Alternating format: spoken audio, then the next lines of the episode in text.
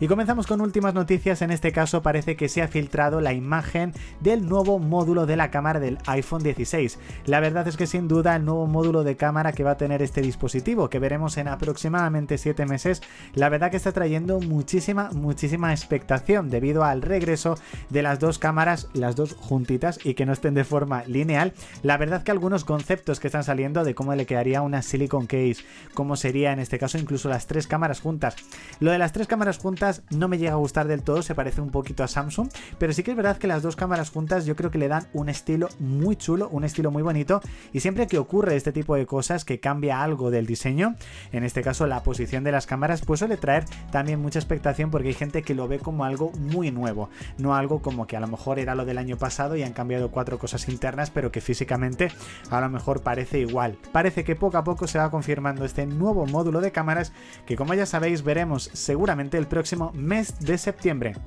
Pasamos con la aplicación de Instagram para iOS y es que en un principio la próxima actualización incluiría la opción de App Clip. Esta nueva opción que introdujo hace unos años eh, Apple donde podrás disfrutar de algunas funciones de una aplicación sin necesidad en este caso de bajarte o de tener instalada la propia aplicación. Entonces si por ejemplo tú tienes un dispositivo iOS, no tienes instalada la aplicación de Instagram, podrás por ejemplo ver los reels que a lo mejor estén más en tendencia en ese momento sin necesidad de bajarte la aplicación. Por lo que sin duda es algo que la verdad que es interesante, aunque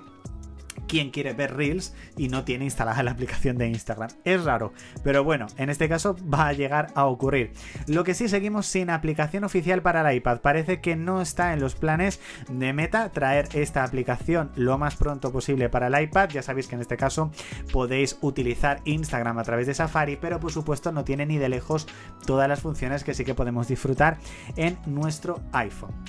El próximo mes de marzo llegará iOS 17.4 y entre algunas de sus novedades para Europa ya sabéis que en este caso se podrán instalar aplicaciones de terceros a través de tiendas de terceros. Bueno, pues parece que Microsoft se ha pronunciado y en un principio no tiene ninguna intención de llevar su aplicación de Xbox eh, Game Pass, en este caso Xbox Game Live, ya sabéis la aplicación para poder jugar a los juegos de Xbox Game Pass, no tiene pensado llevarlo al iPhone, por lo que sin duda parece que bueno que Apple en este caso pues lo ha abierto debido a las em, directrices, por decirlo así, un poco, mm, no dicho tan, tan, tan fuerte, sino un poco las indicaciones, mejor dicho, de la Unión Europea y ya son las tiendas de terceros los que finalmente lo harán o no. Lo que sí que parece que la Epic Game Store sí que llegará antes de que termine este 2024